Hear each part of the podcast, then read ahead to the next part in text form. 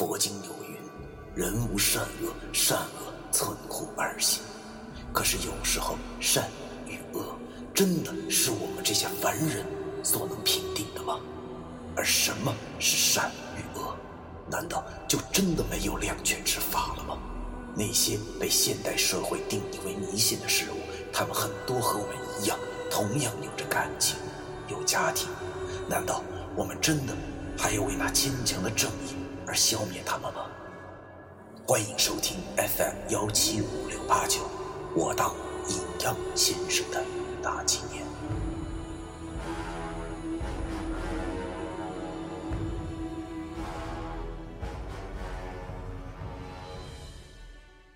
第二百七十三章决裂。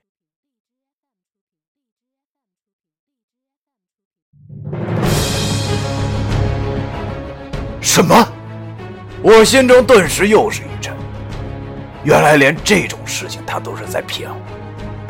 想到了这里，我的心中顿时茫然了。原来我知道的七宝原料，并不是那些。可真正的七宝到底是什么呢？只见石觉明自顾自的又说道：“别怪我，老崔，因为你们实在是太过于善良了。”所以，我根本不可能告诉你完全的七宝到底是什么。不过，想必后来你们心中都已经有过疑虑了吧？没有错，什么天道行善，都他妈是狗屁。真正的七宝白玉轮之所以能够逆天行事，完全取决于阵法本身所需要的东西，就是十分不人道的。可以说，这完全就是一个邪阵啊！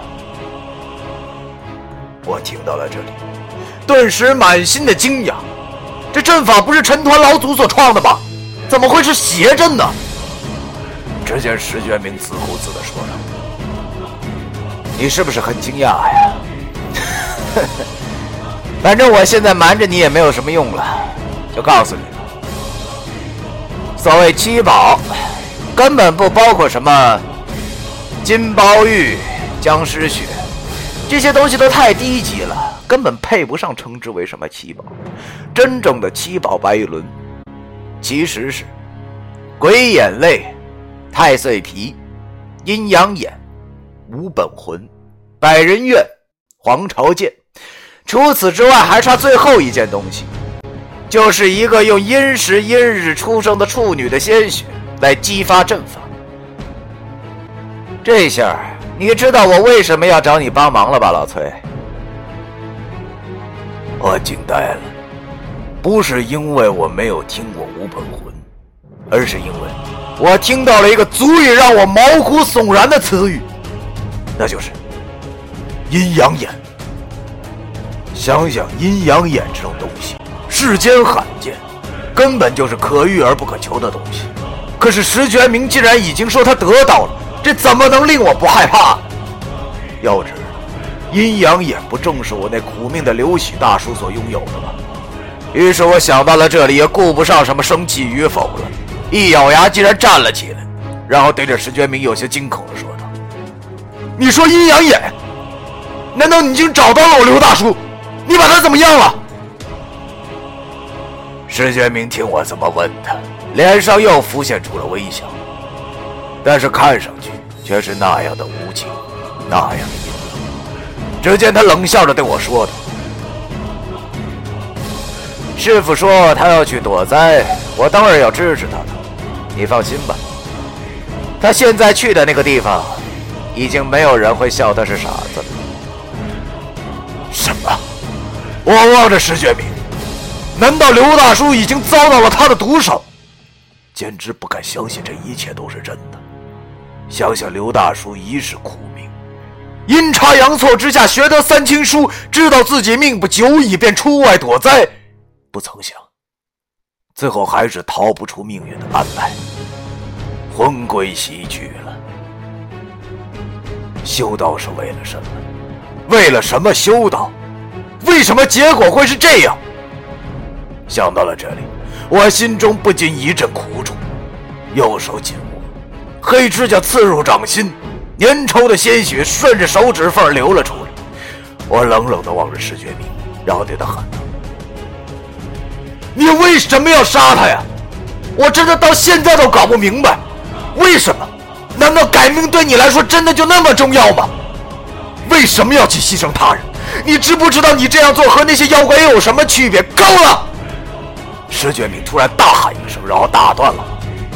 他的情绪很激动，只见他对我说道：“你少跟我来这套，崔作飞，我告诉你，人性本身就是贪婪，而且不要跟我说什么妖怪。我知道我本来就跟你不一样，我不是什么白派先生，当然不会像你们那样愚蠢。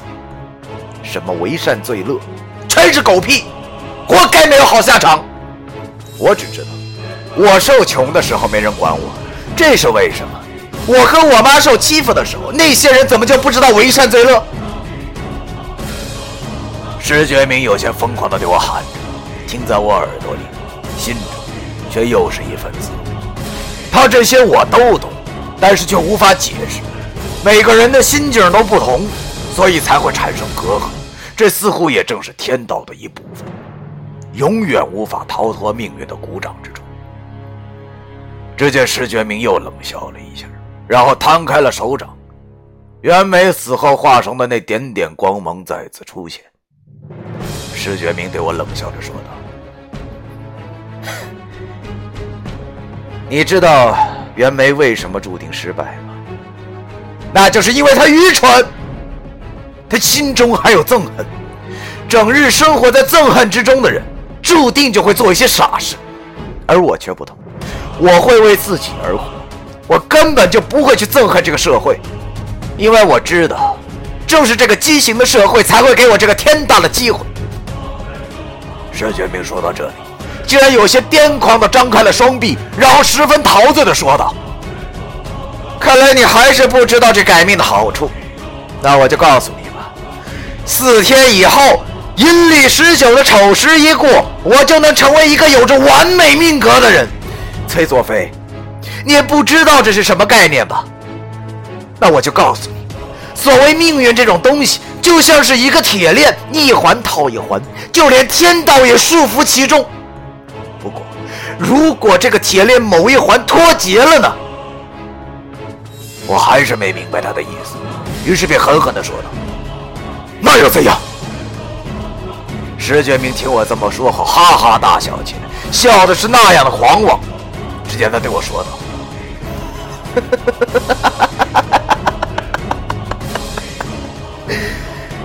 哎呀，王帝还是修道之人，居然连这么简单的道理都想不明白。也罢，那我就告诉你吧。你想过没有？如果我天生就是一个伟人命的话，那这个世界会变得多有趣呢？啊！我的脑袋都是嗡的一声，望着石觉明说出这话。我承认，我的心中确实有些害怕了。都说人的命运是上天注定，人的一生只不过是在按着剧本来演一场漫长的戏。每个人的角色都是事先安排好的。尽管这么说，可能还是会有些荒诞。但是如果石觉明说的这是真的的话，那后果……简直不堪设想！我忽然想起了当初太阳岛胡老七跟我说过的，世道要大乱了。难道就是因为这个吗？太疯狂了！如果不是我眼前发生的，我真的实在是无法想象，那个温文尔雅的石觉明内心之中竟然也有如此的野心。我望着眼前的这个石头，我们都是苦命之人。但是，他的内心简直比袁枚还要扭曲。看来，他这是早就有预谋的事情了。因为我觉得，自打他出现开始，所有的一切都是有预谋的。尽管我也不愿意去相信这是真的，但是事实便是如此。想到了这里，我的心中顿时一阵酸楚。于是我便跟他说：“石觉明。”我真的是看错你了。事到如今，不得不承认，你确实很有头脑。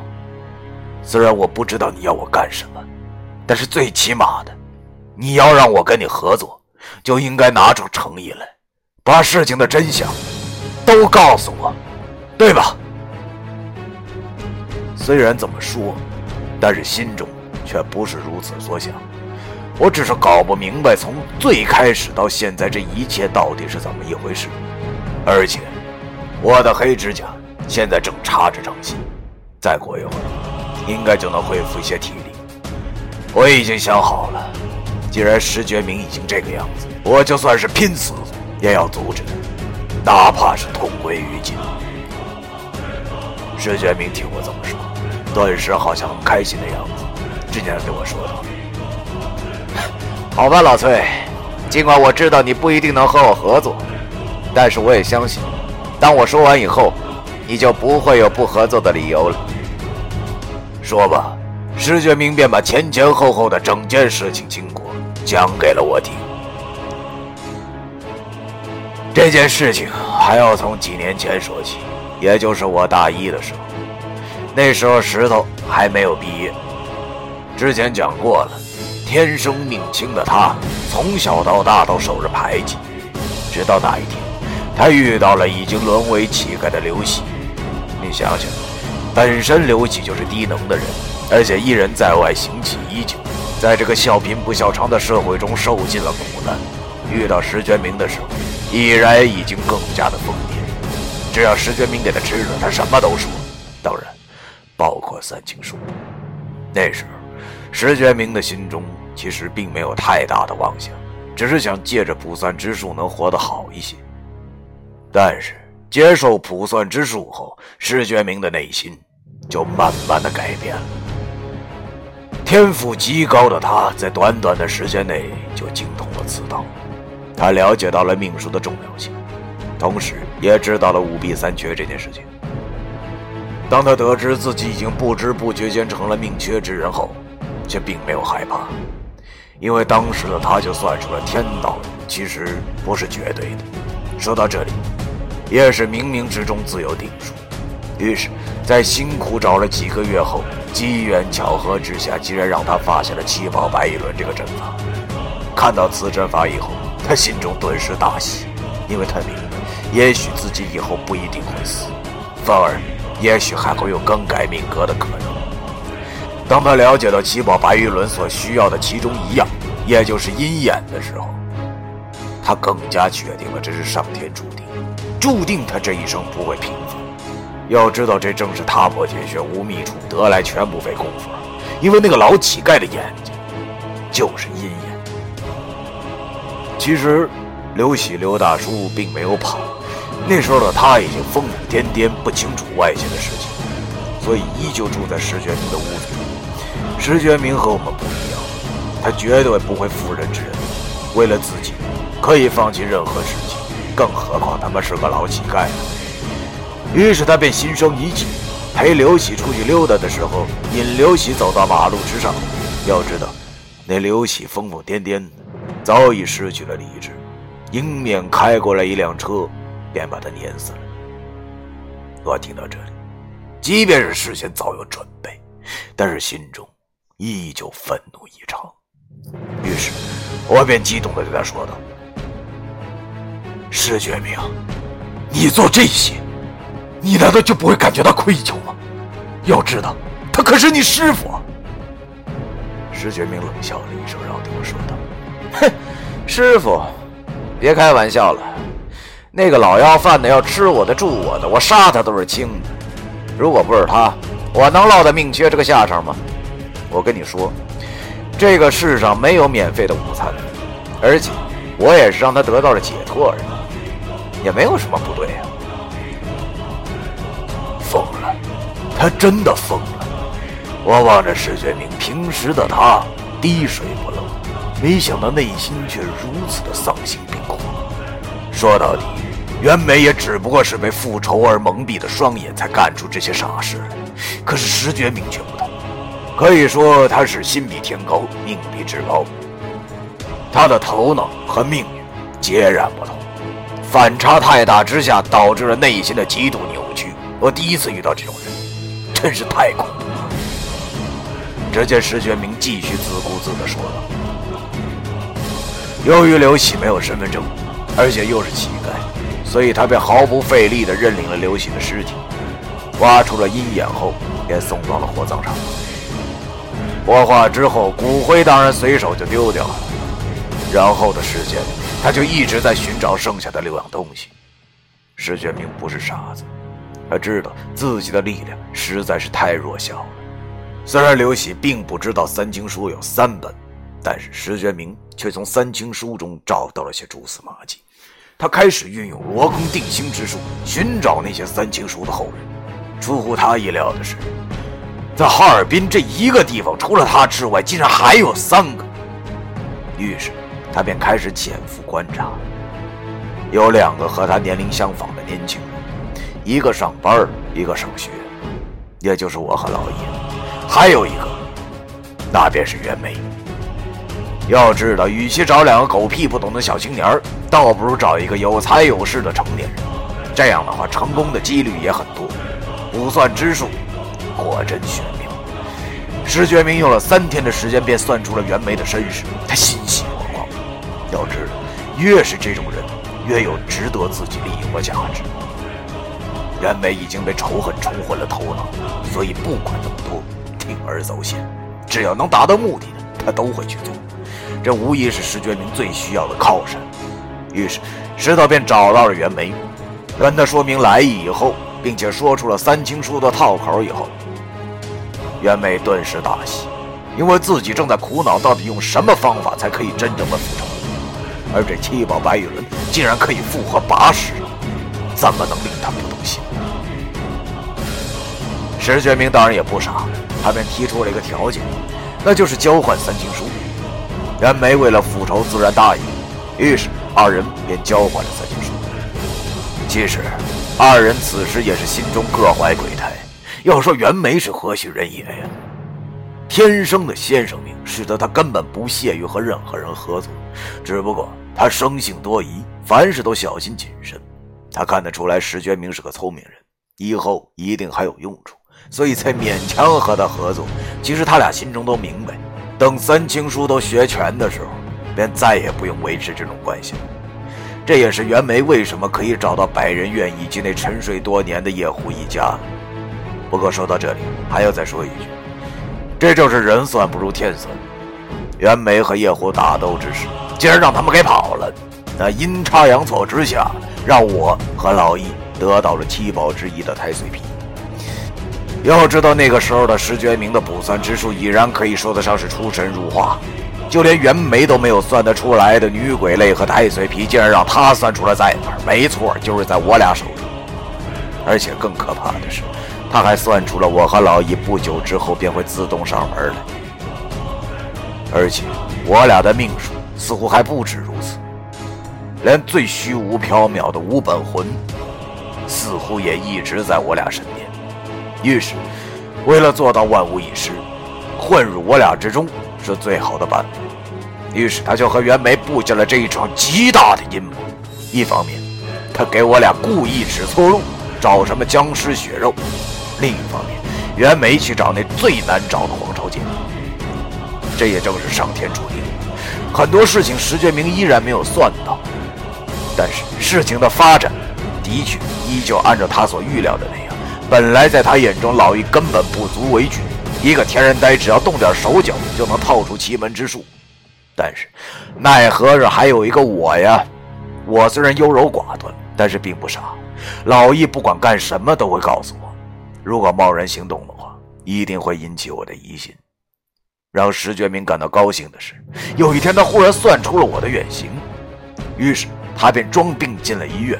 并且说了，以后估计也不会继续卜算了。这么说，无疑是不让我怀疑的。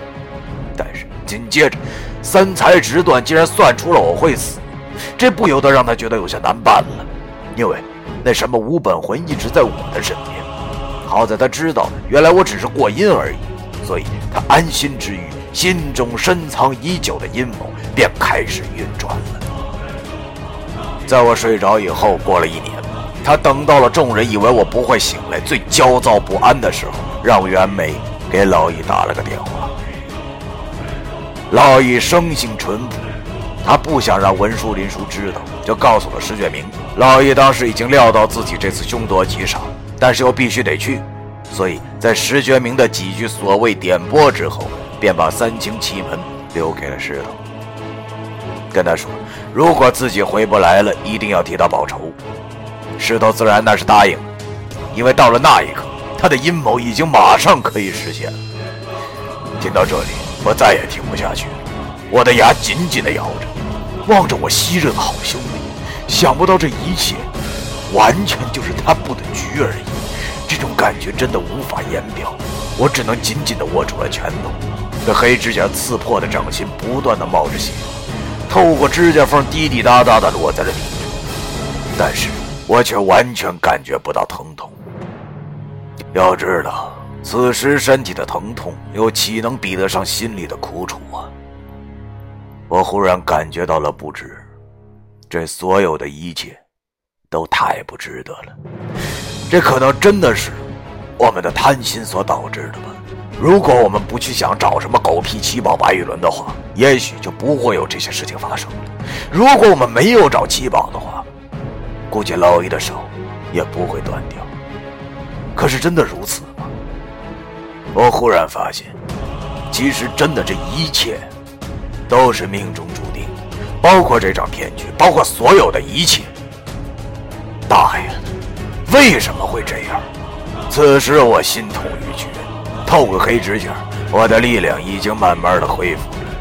于是我便对着石觉明大喊道：“放你大爷的屁吧！我问你，你既然已经得到三清七，为什么还要砍掉老易的手？”为什么还要让他受这牢狱之灾？难道老易他也欠你的吗？啊！石觉明听我这么一说，便冷笑了一下，然后对我说道：“老崔，你还是太幼稚了，所以你才会问这种问题。你难道不明白吗？如果我不砍易星星的手的话，那他以后找我报仇，我该怎么办？对不起。”这个世界上的三清传人，还是越少越好，你说不是吗？我望着嬉皮笑脸的石觉明，我现在才发现，原来人性真的竟然可以是如此的丑恶。为了达到目的，竟然可以没有理由的伤害别人。难道真的就像是袁梅所说的，这才是人性的真面目吗？想想这些年，我的心中越发的酸楚，酸楚之余，我的内心愤怒也跟着不断的扩大。而石觉明见我没有说话，也就笑了一下，然后他对我说道：“老崔呀，你别怪我，其实这样也好，难道你不觉着吗？现在只剩下我们两个人了，终于可以跟你说实话了。你想知道的我已经都告诉你了，现在我想听听你的答案。”你愿不愿意和我合作？我他妈望着石觉灵那副逼脸，竟然越来越丑。此时此刻，我已经无法再继续忍耐。原来的一切一切，原来都是他的阴谋。想到了此处，我便再也控制不住了，便冷声的喝道：“要我跟你合作？不可能！”石觉明见我这么回答。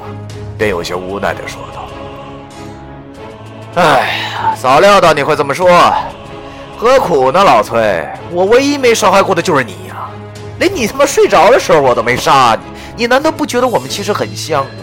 你难道就不觉得活着很累吗？人性本来就是自私的，你为什么还要为别人而活呢？”我又一次攥起了拳头，然后冷冷的对他说道：“正因为人性是自私的。”所以我才不会答应你。你不杀我，太可笑了！你是不敢杀我了，是不是还在惦记那什么五本魂呢？我告诉你，不可能！别说我根本不知道这东西，就算我知道，也不会给你。石觉明，我真他妈的看错你了。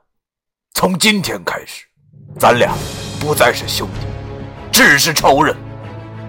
石觉明听我这么说后也没恼怒，反而笑着抚摸了一下黄朝杰，然后对我说：“崔佐飞啊，难道你就不怕我现在就杀了你吗？虽然现在体力还是没有完全恢复，但是也不重要。”于是我也举起了右手指着他，同时黑蛇仙骨发动，右手霎时间再次被黑气笼罩。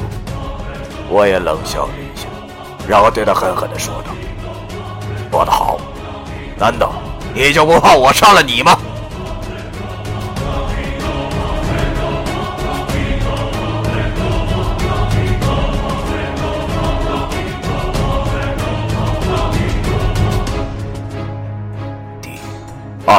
七十二章。